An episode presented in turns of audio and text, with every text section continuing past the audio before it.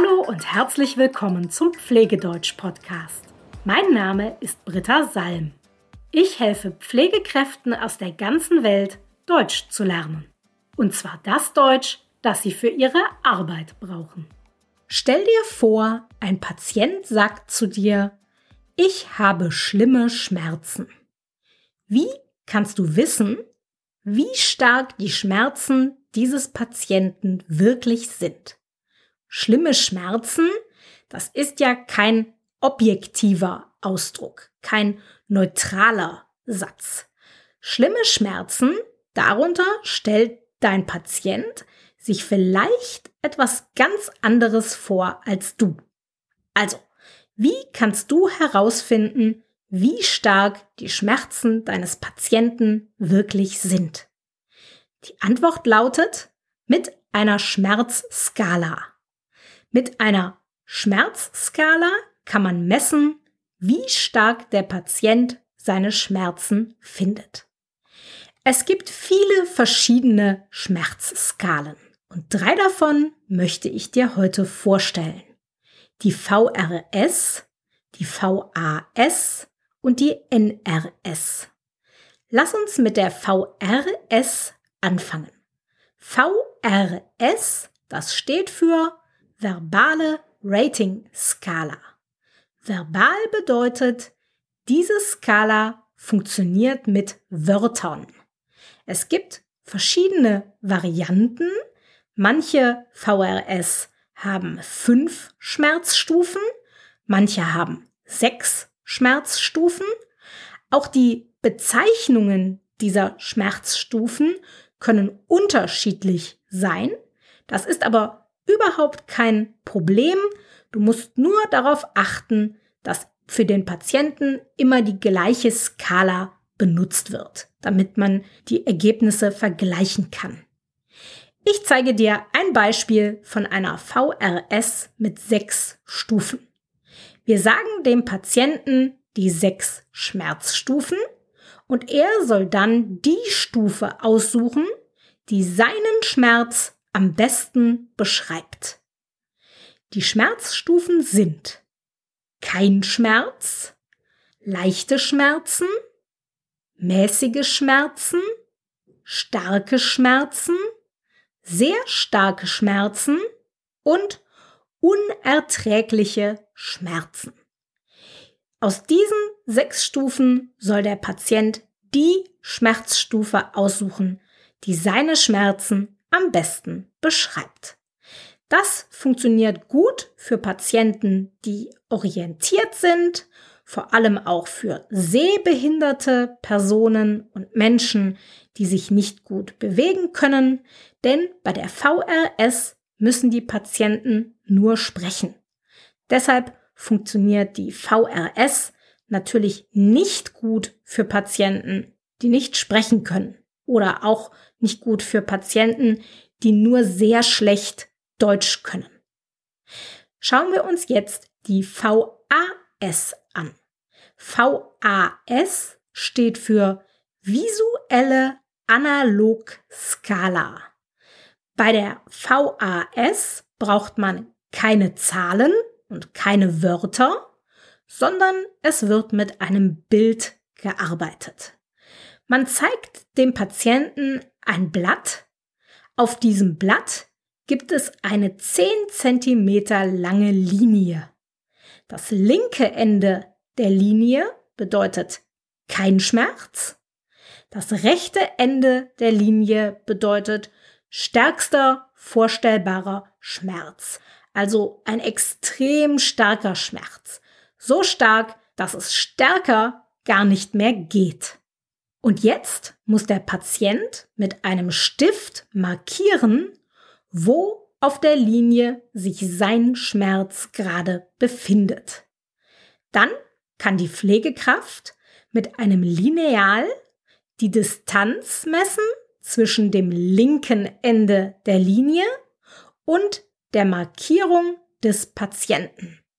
Die Zentimeter und Millimeter dazwischen die schreiben wir dann auf und das, diese Zahl kann dann in der Zukunft mit anderen Messungen verglichen werden. So sieht man, ob der Schmerz stärker oder schwächer wird. Die VAS funktioniert gut bei Patienten, die vielleicht nicht mehr gut mit Zahlen oder Wörtern umgehen können. Sie ist zum Beispiel oft hilfreich bei älteren und kognitiv beeinträchtigten Menschen. Sie ist natürlich nicht geeignet für sehbehinderte Menschen und auch nicht gut für Menschen, die Probleme mit der Bewegung haben, denn die Patienten müssen ja einen Stift festhalten und die Stelle auf der Linie markieren. Und jetzt schauen wir uns noch die NRS an. Die kennen viele von euch sicherlich schon. NRS steht für die numerische Rating-Skala.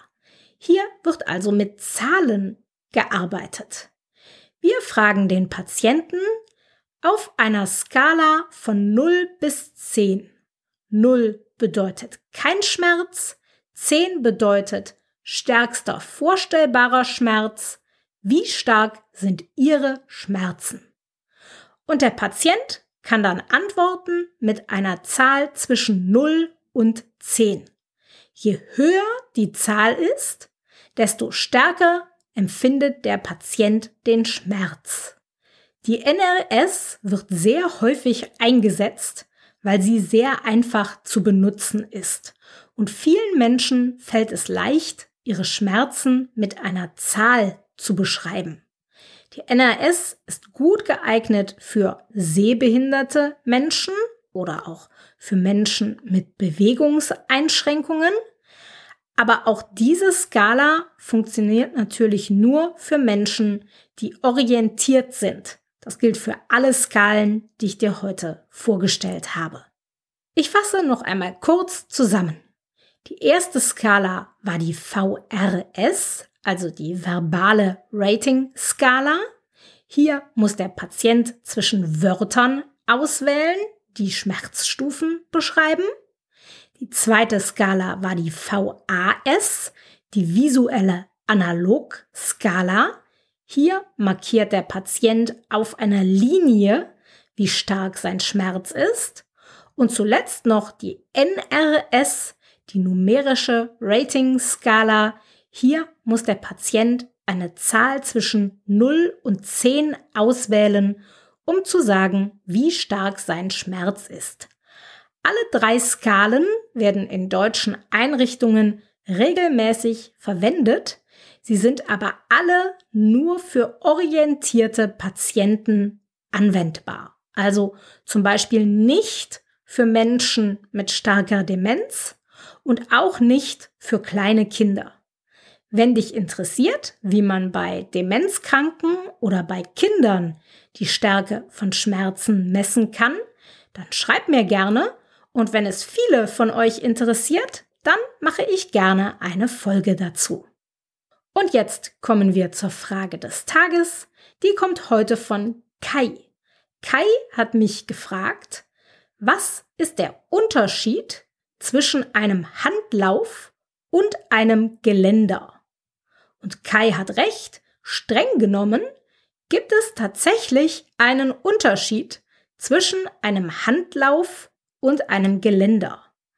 Ein Handlauf ist eine Stange, die an einer Wand festgemacht wird und an der man sich dann festhalten kann. Du kennst das zum Beispiel von Treppen. Wenn du eine Treppe hast, dann gibt es an der Wand oft einen Handlauf. Da kannst du dich dann mit der Hand festhalten, wenn du die Treppe rauf oder runter gehst, damit du nicht hinfällst. Und ein Geländer ist im Prinzip das gleiche, aber das Geländer wird nicht an der Wand festgemacht, sondern am Fußboden. Aber, und das ist jetzt ganz wichtig, im Alltag benutzen wir Deutschen fast immer das Wort Geländer. Wir sagen zum Beispiel, halten Sie sich hier am Geländer fest. Und da ist uns ganz egal, ob die Stange an der Wand oder am Fußboden befestigt ist. Wir nennen im Alltag alles das Geländer. Deshalb ist das Wort, das du mit deinen Patienten benutzen solltest, auch das Geländer. Handlauf, das benutzen wir einfach nicht.